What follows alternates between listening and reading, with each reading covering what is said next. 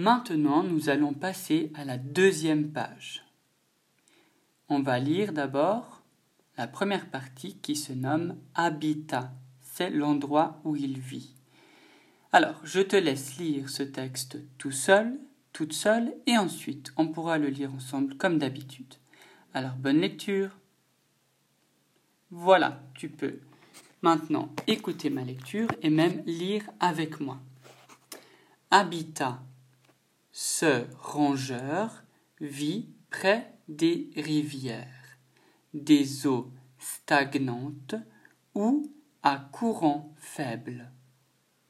Il passe beaucoup de temps à construire et à rendre plus solide sa hutte qui peut atteindre trois mètres de haut et six mètres de large.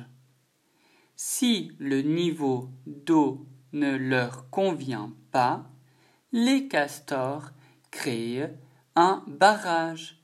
C'est ingénieux